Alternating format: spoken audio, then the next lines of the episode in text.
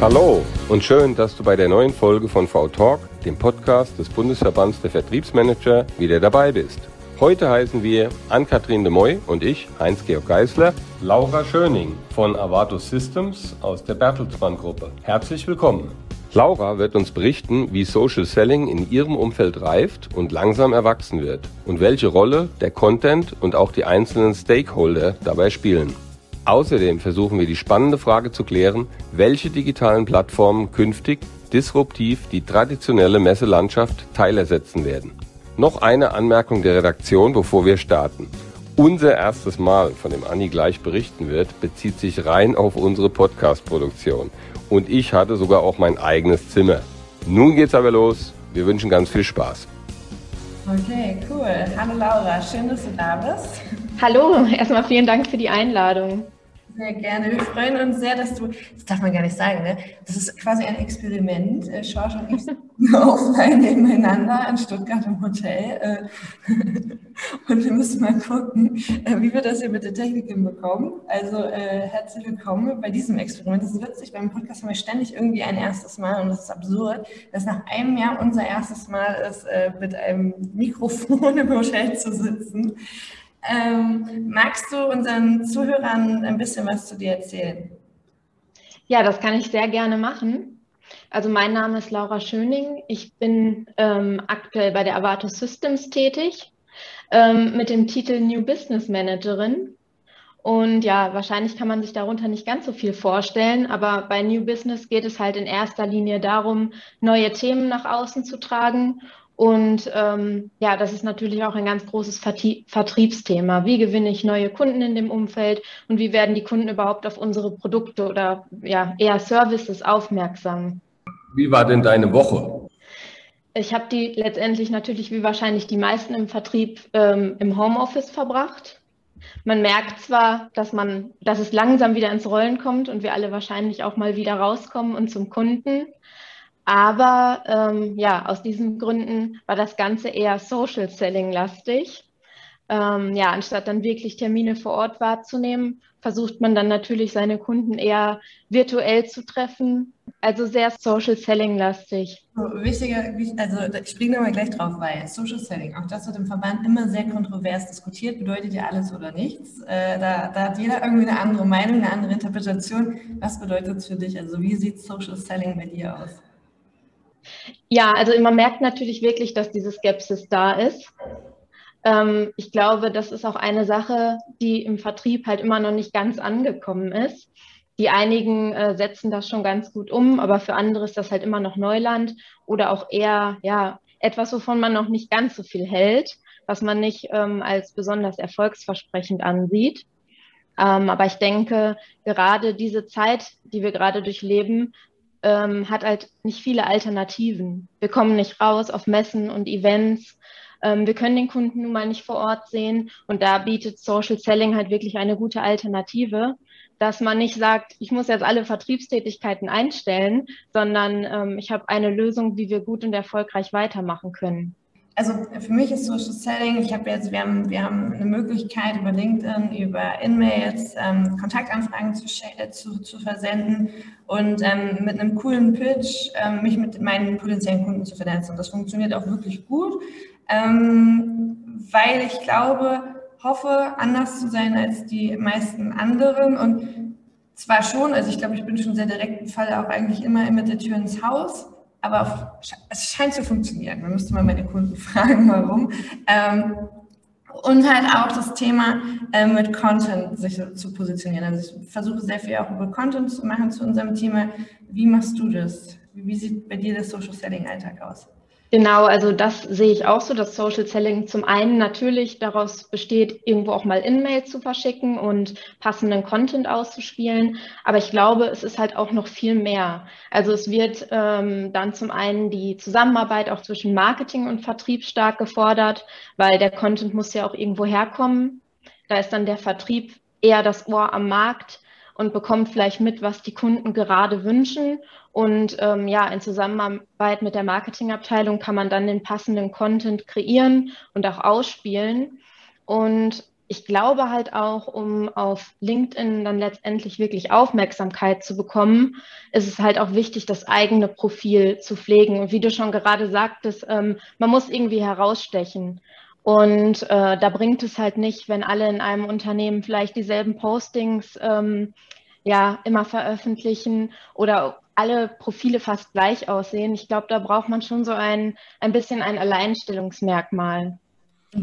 Wie habt ihr das denn angegangen? Also jetzt bei Avato, äh, es gibt ja jetzt die Sales-Leute, die es erstmal vielleicht nicht so alle gewohnt sind. Äh, eben, wenn, wenn wir sagen dann Social Selling, ne, dann gehen die davon aus, okay, ich äh, quatsch jetzt jemand an, per Sales Navigator oder auch nicht, aber ich, ich falle dem eigentlich direkt mit der Tür ins Haus und versuche ihn für mein Produkt zu interessieren. Dabei ist ja irgendwo der, der Gros der Sache erstmal das Thema Marketing, eben wirklich sich anbahnend Content teilen und äh, die Zuhörer im Prinzip dazu führen, dass sie oder die Interessenten, dass sie erstmal sich für das Thema selber aufschlauen können. Und wenn Sie dann in die Situation kommen, dass Sie eine Lösung brauchen, dann wissen Sie, wer ist jetzt mein Ansprechpartner, bei wem bekomme ich denn die Lösung? Ja, so funktioniert es ja im Prinzip. Äh, überwiegend sollte es so funktionieren. Wie habt ihr es bei euch denn trainiert und, und so weit gebracht, dass das Zusammenspiel gerade zwischen Marketing und Vertrieb beim Social Selling funktioniert? Genau, also man hat ja zum Beispiel auch gemerkt, dass sich gerade das Kundenverhalten ja in den letzten Jahren auch nicht nur durch die Pandemie, sondern generell stark verändert hat. Also der Kunde will halt erst selber recherchieren. Ich glaube, 2019 gab es sogar mal von Gartner dazu eine Aussage, dass 45 Prozent aller Entscheider erstmal äh, selber recherchieren, bevor sie überhaupt auf den Vertrieb losgehen. Also man kann das, glaube ich, schon so als, als kleine Flucht vor dem Vertrieb auch auffassen. Ähm, man möchte wirklich sich erstmal selbst informieren und irgendwann entscheidet der Kunde dann selbst, so jetzt möchte ich doch mit einem Vertriebler sprechen und dann muss es auch schnell gehen. Ähm, ja, und daher denke ich, ähm, dass es wichtig ist, erstmal wirklich den nötigen Content zur Verfügung zu stellen, dass der Kunde sich äh, vollumfänglich informieren kann und dass es gar nicht mal darum geht, plump etwas zu verkaufen, jeden möglichen Interessenten anzuschreiben, sondern sich ein Netzwerk aufzubauen mit Leuten, die halt wirklich Interesse ähm, an diesen Services haben können und ja, wenn die dann nach Informationen suchen, werden sie halt auch fündig. Und du hattest gerade angesprochen, was ich halt super spannend finde.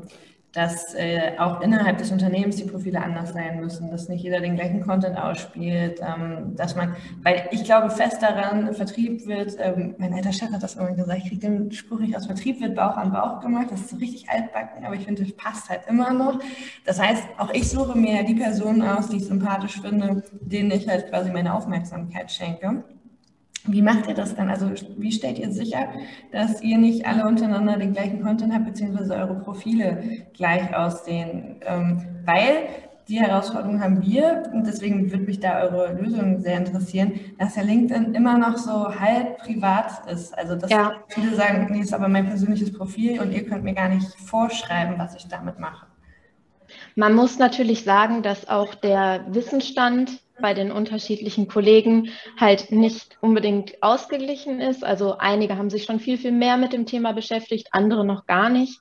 Und ähm, das haben wir zum Beispiel auch so umgesetzt, dass wir da intern schulen, dass vielleicht die, die da schon so kleine Vorreiter sind, einfach mal die Kollegen mitnehmen und zeigen, was nützlich ist, was man machen könnte.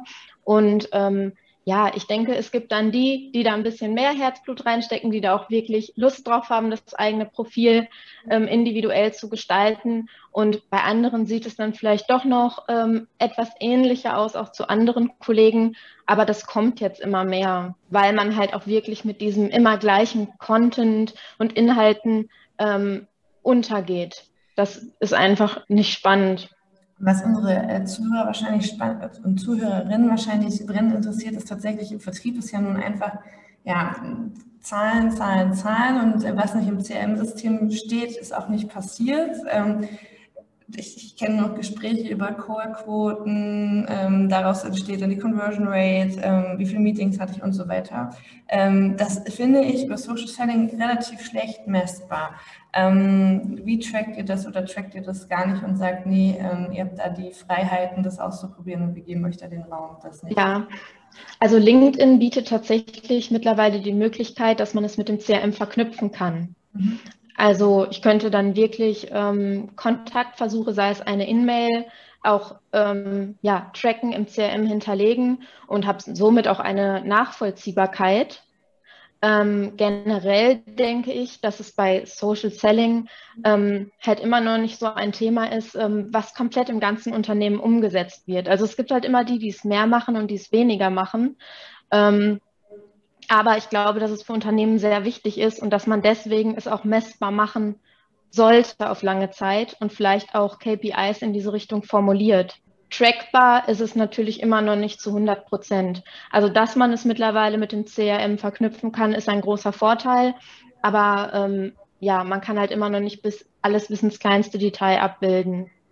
Ich habe eine KPI mal selbst äh, erforscht oder wir in unserem Unternehmen und zwar äh, gibt's, scheint es eine Korrelation zu geben zwischen den Anzahl der Follower pro Unternehmen mit der Anzahl der Profile der Unternehmen, was ja jetzt eigentlich kein Wunder ist.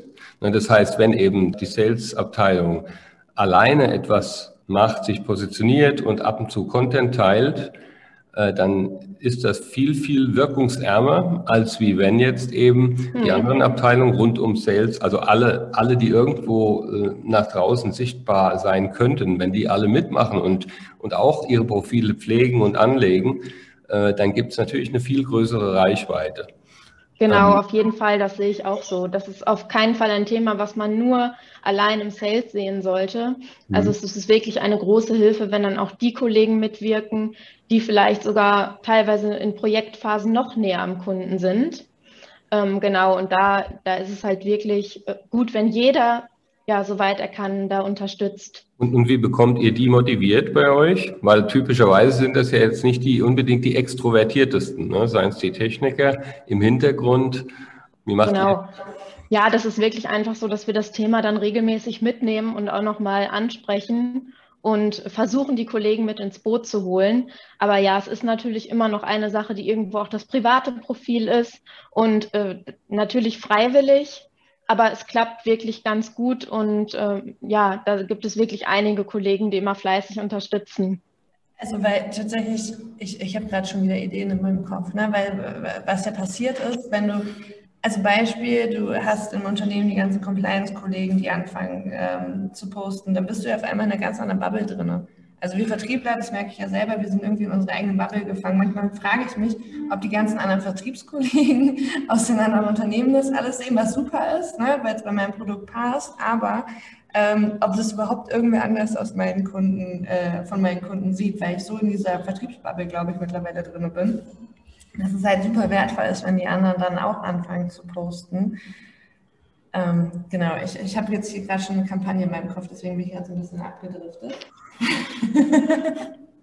Das ist ja mega. Jetzt habe ich meine Frage vergessen, weil ich schon tatsächlich gerade mein. Ach so, jetzt weiß ich wieder, was ich sagen wollte. Genau. Also, weil du das äh, vorhin eingangs ja auch gesagt hast, ich bin so dankbar über diesen Kanal, weil ähm, als der Lockdown kam und wir nicht mehr raus durften, ähm, tatsächlich meine größte Vertriebsherausforderung war in der Kaltakquise, die ich ja tatsächlich auch noch äh, ab und an machen darf muss, würde ich nicht sagen, darf, ich mache das gerne, ähm, ich keinerlei Kontaktpunkte mehr hatte. Also dieses klassische, ich gebe Empfang und versuche mich ähm, durchstellen zu lassen, ja, konnten wir auf einmal voll knicken, weil die meisten im Homeoffice überhaupt noch gar kein Telefon hatten. Der, Betriebs, äh, der Betriebsarzt, genau, der Betriebsrat gesagt hat, nein, bitte nutzt nicht eure privaten Handys. Das funktioniert nicht. Somit hatte ich keinerlei Kontaktmöglichkeiten mehr, außer über LinkedIn. Und ich glaube, ähm, auch wenn das jetzt sehr salopp gesprochen ist, hat es mir den Arsch gerettet, vertrieblich.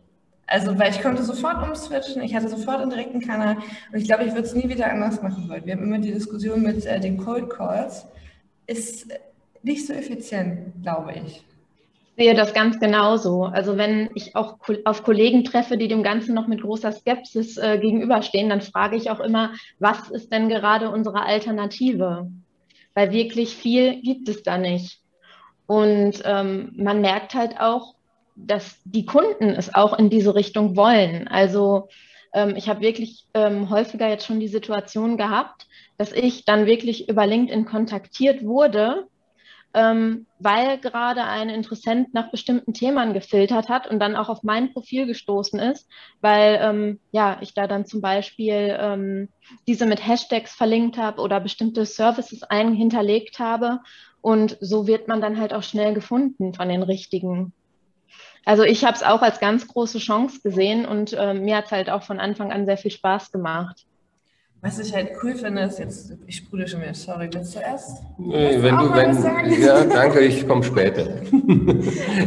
was halt mega cool ist an LinkedIn ist ja, dass du deine eigene also hatten wir im B2B noch nie die Möglichkeit. Du hast ja dein eigenes Schaufenster, du hast deine eigene Werbefläche, du hast quasi deine 24 Stunden rund um die Uhr Personal Messe, weil die Leute gucken ja, wenn man sie anschreibt, was macht die eigentlich? Und dann hast du sie sofort auf der Seite und im besten Fall hast du, äh, hast du sie gecatcht mit dem, warum sollen sie sich jetzt mit dir beschäftigen und gucken sich halt wirklich auch die Sachen an, die man dahinter legt. Also, ja, sorry, ich, ich, ich, liebe das. Ja, man merkt es förmlich, ja. Die Anni ist, äh, obwohl sie die Autobahn extrem vermisst, das weiß ich. Habe ich, tue ich nicht jetzt mehr. Jetzt immer weniger. Ja. Es hat aber lang gedauert. Aber jetzt ist sie voll auf dem Digitaltrip und äh, ja, wir tun uns ja richtig schwer, auch heute nebeneinander zu sitzen und die Technik hier ans Laufen ja, zu kriegen. Aber ähm, andere Frage, Laura, ihr habt ja jetzt äh, ein tolles Produktportfolio, finde ich. Äh, vielleicht können wir darauf mal kurz eingehen, weil wenn ich jetzt meinen Alltag anschaue, gut, jeder arbeitet irgendwo ähm, mit dem Telefon noch, jeder, nicht jeder arbeitet mit LinkedIn, aber immer mehr hoffentlich. Xing gibt es auch noch, dann haben wir ein CRM-System, die meisten von uns, dann gibt es auch noch für immer im Vertrieb, gibt es irgendwo noch Excel-Tabellen, die für irgendwas gut sind und äh, ja, vielleicht auch noch eine, eine, Software, die oben drauf kommt und äh, meine Telefonate und meine Visitenkarten managt, die ich einlesen will ins System. Ja, aber ihr habt was, was ganz oben drauf gehört, glaube ich, was die große Klammer über allem ist. Vielleicht äh, kannst du unseren äh, Zuhörerinnen und Zuhörern mal beschreiben, wie es das Leben vereinfacht, wenn sie mit Avato arbeiten. Vermutlich willst du auf das Thema API-Management hinaus, wenn ich mhm. das richtig äh, deute. Ähm, genau, und zwar haben wir gerade gesehen, dass es in dieser Situation besonders wichtig ist, den, dem Vertrieb irgendwo auch Alternativen mit an die Hand zu geben. Und ähm, da hatten wir zum einen zum Beispiel als Lösung eine Sales-App, aber auch das Thema virtuelle Messe. Und ähm, ja, beide Themen basieren auf einer API-Management-Lösung. Das heißt, dass wir Daten aus verschiedenen Systemen bündeln, sei es aus dem CMS, was wir vermutlich alle kennen, aus dem CRM, auch das PIM, wo Produktinformationssysteme liegen. Mhm. Das kann ein SharePoint sein, also wirklich alle Systeme, die man im Unternehmen nutzt. Und ja, unsere Lösung bietet da die Möglichkeit, diese Daten zu konsolidieren und da auszuspielen, wo man sie gerade braucht. Und das kann zum Beispiel eine äh, Sales-App sein, ähm, die man dann dem Vertrieb mit an die Hand gibt und der kann dann ähm, ja, Produkte zum Beispiel auch beim Kunden in 3D präsentieren, hat alle Daten, die er sonst im CRM hatte, dann auch jederzeit überall ja mit vor Ort und immer aktuelle Daten. Also das ist wirklich der Vorteil. Und man muss sagen, dass man dann natürlich in so einem Kundentermin auch eher einen Wow-Effekt erzielen kann, wenn man dann Produkte nicht vielleicht wie früher in einem Katalog zeigen kann, sondern das Ganze in 3D. Der Interessent kann es vielleicht auch selbst dann auf einem Tablet drehen, von mhm. allen Seiten betrachten, sich Produktinformationen einblenden lassen. Und ja, das ist eine, eine wirklich spannende Lösung. Das heißt, ich als Vertriebler, der sich unheimlich schwer tut, ganz ehrlich, mit den ganzen verschiedenen Kanälen und, und Software-Plattformen jetzt umzugehen, weil ich weiß manchmal gar nicht mehr, wenn ich was suche, auf welchem Kanal ich suchen soll. Das passiert mir immer häufiger. Ja, ich muss dann erst drei, vier, fünf Kanäle durchsuchen, bis ich das finde, was ich eigentlich suchen wollte.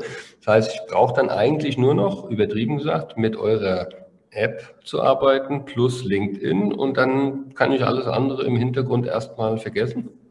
Genau, weil man kann sagen, dass die API-Management-Lösung, die dazwischen liegt, ähm, zum einen wie, wie ein Türsteher agiert, also die entscheidet erstmal, wer, wer kommt wo rein, ähm, also wer hat letztendlich Zugriff auf welche Daten. Und andererseits ist sie auch noch ein Übersetzer, der halt ermöglicht, dass die ganzen Systeme ja mit einheitlicher Sprache miteinander kommunizieren. Und so kann man halt wirklich festlegen, ähm, was soll jetzt zum Beispiel überhaupt im Vertrieb ankommen. Also dass wir wirklich nur die Informationen bekommen, die für uns nützlich sind und die wir dann gerade auch beim Kunden benötigen. Und das bietet halt viele Vorteile. Also zum Beispiel kann man gewährleisten, dass jeder vielleicht auch immer die aktuelle Sales-Präsentation hat ähm, oder aktuelle Preise. Ich meine, es ist ja vielleicht nicht selten, dass dann mal so alte ja. ja. Das ist tatsächlich eine der größten Herausforderungen im Vertrieb. Ne? Und das sollen alle die, die identische haben. Ne? Also, ja. ja. Ja, und das kann man damit halt wirklich gewährleisten, dass jeder da mit äh, ja, gleichen Daten rausgeht, die aktuell sind.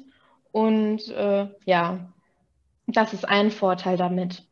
Und äh, eine Sales-App ist dann quasi eine mögliche Lösung, die man daraus ableiten kann. Aber wir haben das Ganze zum Beispiel auch für einen Virtual Showroom, also eine, man kann sagen, ein virtuelles Event genutzt. Mhm. Das geht dann aus meiner Sicht nochmal über eine reine Sales-App hinaus, weil ich halt wirklich dem Kunden ja 365 Tage im Jahr eine, eine Event-Plattform bieten kann wo er sich einloggen kann, kann sich die ähm, Produkte ansehen. Ich sage mal, gerade beim Kunden, der komplexe Maschinen zum Beispiel hat, das war ja früher auch schon schwierig, die für, für Messen vor Ort von A nach B zu transportieren, wenn ich jetzt an große mhm. Anlagen und Maschinen denke.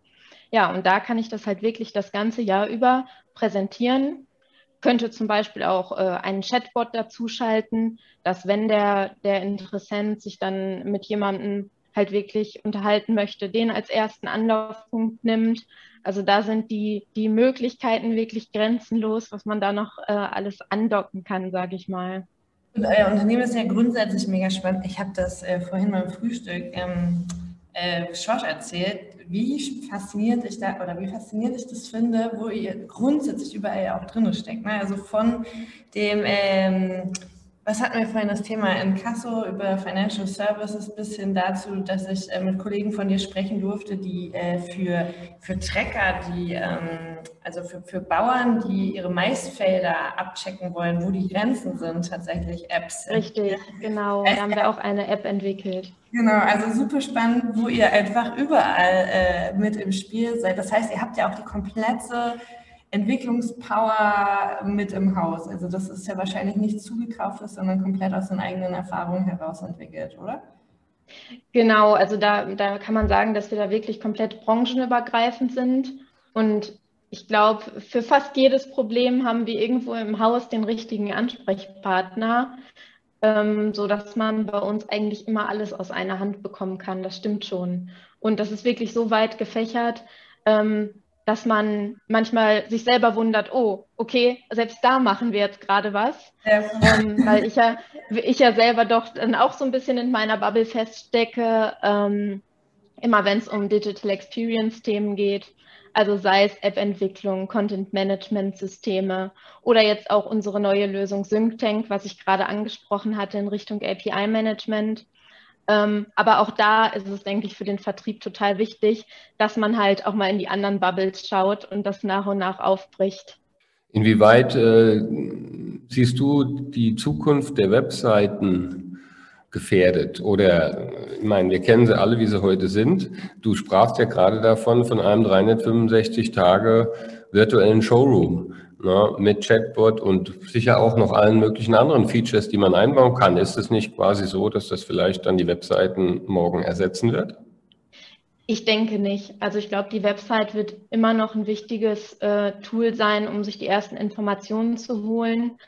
Auch ähm, selbst wenn man dieses digitale Event betreten muss, wird es wieder eine Landingpage geben, wo man sich dann letztendlich anmeldet, einloggt oder auch ähm, ja dieses Event, wenn man es bewirbt, dann wird man doch wieder als erste Anlaufstelle auf einer regulären Website landen. Ähm, ja, und auch weiterhin denke ich, wird da einfach der Content ausgespielt und auch für die meisten die erste Anlaufstelle bleiben ist ja auch für SEO, SEO relevant. Ich bin mhm. gerade zum SEO-Opfer, weil wir das für die Verbandswebseite äh, komplett äh, neu gemacht haben und aufgefrischt haben. gerade nachgedacht, das kann man ja wahrscheinlich, gerade wenn es ein geschützter Raum ist, weil ihr werdet das ja nicht immer alles so komplett öffentlich geben, weil da wird es ja wahrscheinlich auch Wettbewerbsvorteile dann äh, verraten werden. Ihr wollt ja wahrscheinlich in den Showrooms auch nicht jeden haben. Ähm, das heißt, du kannst das gar nicht SEO-technisch ausspielen. Das stelle ich mir schwierig vor. Also ich glaube deswegen, schon, schon alleine deswegen ähm, wird es die Websites auf irgendeine Art und Weise geben müssen. Vielleicht. Wobei, wer weiß, wie gut die Google-Crawler werden. Ne? Vielleicht können die dann auch äh, Showrooms auslesen. Das ist natürlich denkbar. Aber ich glaube, dass es erstmal eine Ergänzung bleibt mhm. und ähm, auch eher ähm, ja momentan eine Alternative zu den abgesagten Messen und Events. Ähm, aber ich glaube trotzdem, dass das erhalten bleibt. Also nicht, wenn, wenn irgendwann wieder äh, die Normalität einkehrt, sage ich mal, das äh, glaube ich nicht, dass es dann gar keine virtuellen Messen, Events mehr gibt. Also ich denke, entweder hybrid oder dass halt wirklich Unternehmen das für sich selber nutzen und sagen, wir bieten unseren Kunden das ganze 365 Tage im Jahr. Hast du eine Zahl greifbar? Was kann ich mir vorstellen? Was brauche ich an Invest, um mir so einen tollen Showroom zu bauen? Das ist wirklich ganz unterschiedlich, also die Spanne von bis, hm. weil man muss sich das, sage ich mal, als modulare Plattform vorstellen und ich kann da wirklich ganz basic starten, aber kann das Ganze auch, ähm, ich sag mal, mit KI anreichern, kann einzelne Besprechungsräume einfügen. Also das ist wirklich von ganz simpel gedacht bis ganz komplex und ich glaube, da wäre es jetzt wirklich schwierig, eine konkrete Zahl zu benennen. Äh, Kundentermin würde später machen. Ich glaube, äh, der Schorsch und Schorschkopf hat es nämlich schon. ich, glaube, ich, ich, ich bin nämlich so ein Maschinenbauer, ja, ja, der ganz komplexe Maschinen hat und, und, eigentlich die nicht gerne auf eine Messe stellen will, um da eine riesen Standfläche produzieren zu müssen und äh, drei Tage später wird sie wieder zurückgeschifft. Ja. Ist auch super unnachhaltig, ne? Wenn du so aus dem Nachhaltigkeitsfaktor drauf guckst, ist das ja nun auch einfach. Äh Scheint ein bisschen oldschool manchmal, ja. ja. Aber natürlich, wenn Kunden haben auch ganz gerne wirklich was einfach zum Anfassen, zum Sehen live. Und äh, bisher muss ich sagen, sind meine Erfahrungen mit digitalen Messen auch begrenzt gut. Ja, also als, als Aussteller zumindest. Es ist äh, noch sehr viele Berührungsängste, glaube ich, der ja. Gäste. Wie siehst du das? Das stimmt. Also ich habe die ersten Anläufe auch als sehr holprig gesehen. Ähm, fand es jetzt aus Vertriebssicht auch sehr schwierig, ähm, mit den Interessenten in Kontakt zu kommen. Viele haben sich dann zum Beispiel durchgehend ähm, ja, Vorlesungen angehört oder ähm, sich halt selbst mit Themen beschäftigt und es war wirklich schwierig, da einfach mal in den Austausch zu kommen. Ähm, da hoffe ich halt, dass das noch besser wird in Zukunft. Also ich habe eine richtig coole Messe erlebt virtuell. Das ist äh, aus, aus äh, gegebenen Anlassen durfte ich eine Babymesse besuchen und ähm, ich fand das großartig. Also die haben das richtig gut gelöst. Da bist du, konntest halt über den Messestand gehen virtuell, hattest auch die Möglichkeit Vorträge zu hören, so wie du das gerade sagtest. Und dann gucke ich ja natürlich immer aus Vertriebsperspektive drauf. Und jedes Unternehmen hatte die Möglichkeit, dass du dich über einen Chatbot direkt mit denen kontakten konntest. Ne? Und ähm, wenn die dann gerade keine Zeit hatten, haben die ihren äh, You Can Book Me Link was in dem Fall äh, geschickt und dann konntest du dir bei denen an den zwei Tagen den Timeslot buchen. Das war für mich voll okay, weil ich dann wusste, okay, zu der Zeit kann ich mit dir, mit ihr sprechen. Also mein Bedarf an Gespräch wurde erstmal gesehen und abgeholt. Und ähm, ich fand es großartig, weil ich nicht reisen musste, ich trotzdem alle Informationen bekommen habe, mit allen sprechen konnte. Die haben dann so ähm, QA-Runden auch gemacht, wo man sich anmelden konnte zu einzelnen Produkten und zu einzelnen Themen, wo auch die Vertriebler ähm, im Chat ähm, parallel mitgewirkt haben und halt auch gesagt haben, okay, ist klar, wenn du also die Fragen beantwortet haben und immer wenn eine Frage kam, die detaillierter beantwortet werden musste, kam dann halt wieder der UK Book Link ähm, von, von dem jeweiligen Unternehmen fand ich echt auch cool. Aber muss man sich darauf einlassen. Und ich glaube, das ist auch aus Unternehmensperspektive schwierig, sich darauf einzulassen, weil es ist halt echt ein Umdenken. Das stimmt. Aber ich glaube, dass es bei den meisten halt über die Zeit schon ganz gut angekommen ist. Und äh, ja, es war halt, glaube ich, für alle erstmal ein Wandel, der plötzlich schnell kam. Ähm, ich, aus meiner Sicht wäre es sowieso in diese Richtung gegangen, aber ja, die, die Pandemie hat das Ganze halt einfach nochmal viel mehr beschleunigt. Und wir hatten ja auch keine große äh, Alternative, als, als sich mit dieser Situation anzufreunden und dann auch einfach mal so virtuelle Events auszuprobieren. Aber wo siehst du die größten Herausforderungen für die nächsten ein, zwei Jahre in Richtung erfolgreichen Vertrieb, Business Development? Also ich denke, dass Unternehmen auf jeden Fall ähm, das Thema Social Selling nicht verpassen sollten, weil wenn sie es nicht machen, der Wettbewerb tut es auf jeden Fall und läuft davon. Ähm, auch wenn man dem Thema skeptisch gegenübersteht, sollte man sich damit mal anfreunden und auch schauen, ähm, ja, dass man das wirklich im Vertrieb etabliert und nicht vielleicht jedem Einzelnen komplett selbst überlässt, dass man da eine Strategie entwickelt, an die Hand gibt, vielleicht auch im Vertrieb Ziele definiert, die halt äh, darauf einzahlen. Und äh, ich denke auch, dass es ganz wichtig ist, dass man das Thema nicht nur im Vertrieb sieht, sondern ähm, ja komplett unternehmensübergreifend, dass man da Marketing mit einspannt, auch die Fachabteilung, die dann in Projekten vielleicht noch mal näher am Kunden sind. Genau, also dass das quasi in der ganzen Organisation gelebt wird. Wie motivierst du dich an Vertriebstagen, die nicht so gut laufen? Ich denke, das hat man natürlich immer im Vertrieb, dass man dann vielleicht nicht den Output bekommt, den man sich wünscht. Das könnte immer besser sein, aber ich glaube, ähm, Social Selling ist halt einfach ein Prozess. Also man muss erstmal viel, viel darauf einzahlen, damit am Ende etwas rauskommt, wie es ja eigentlich auch früher in den klassischen Vertriebsmethoden war. Da hat sich, glaube ich, nicht viel geändert. Ähm, ja, und man, man muss einfach dranbleiben. Wie feierst du deine Erfolge? Entschuldigung. Hätte ich aber auch gefragt. Wie feiere ich meine Erfolge? Ich glaube, das betrachte ich dann doch relativ nüchtern.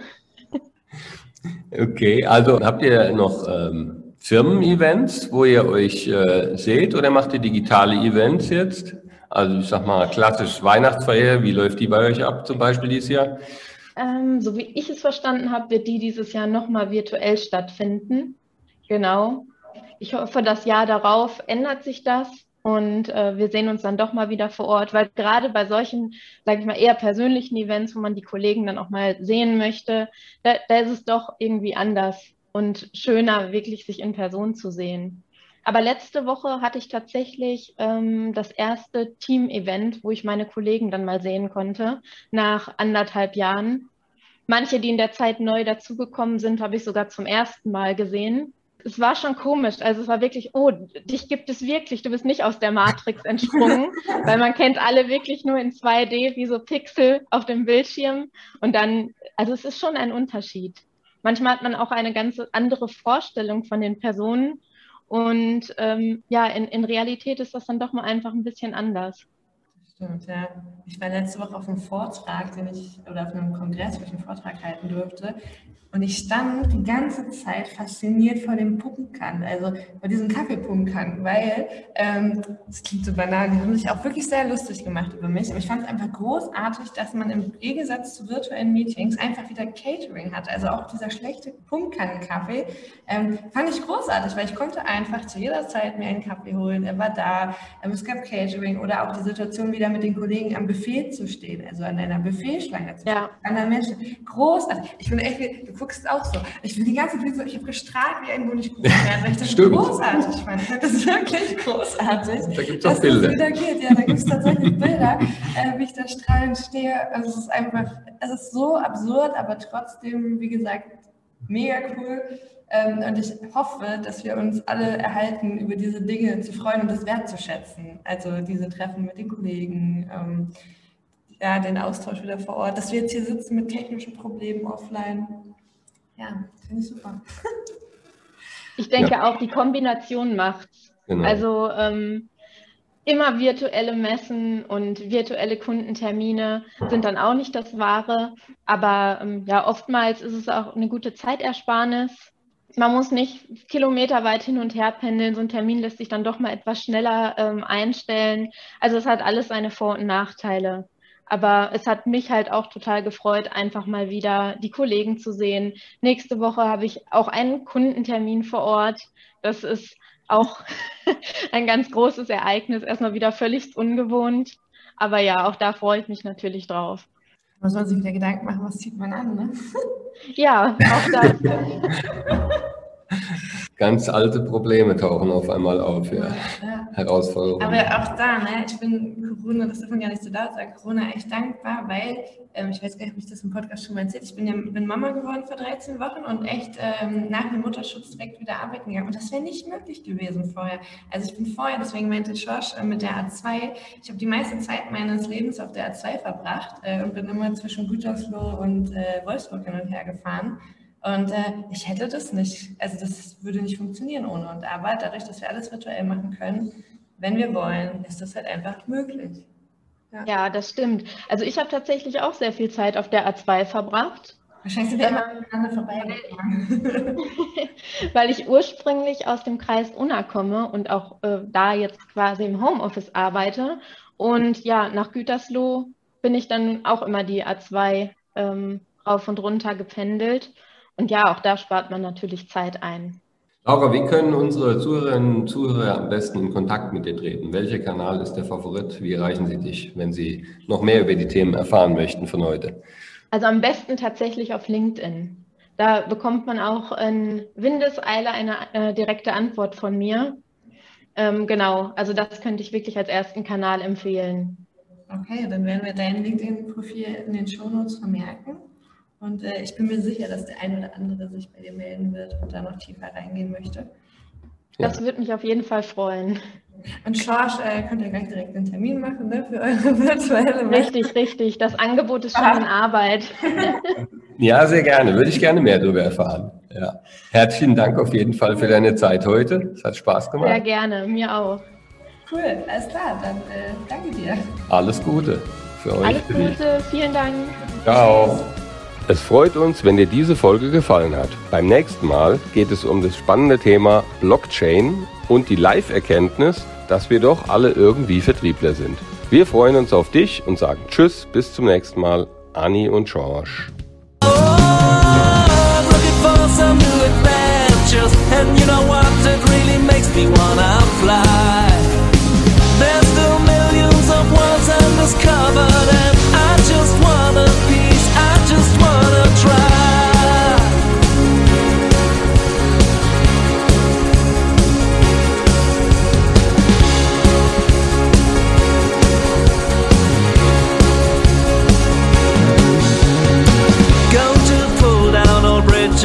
fences and shake off the boundaries of life.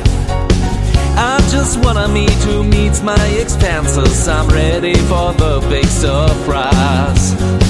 Surely end up in new constellations which I've never pictured before. Soon get chased by my own expectations, but still I'm a coward to the core.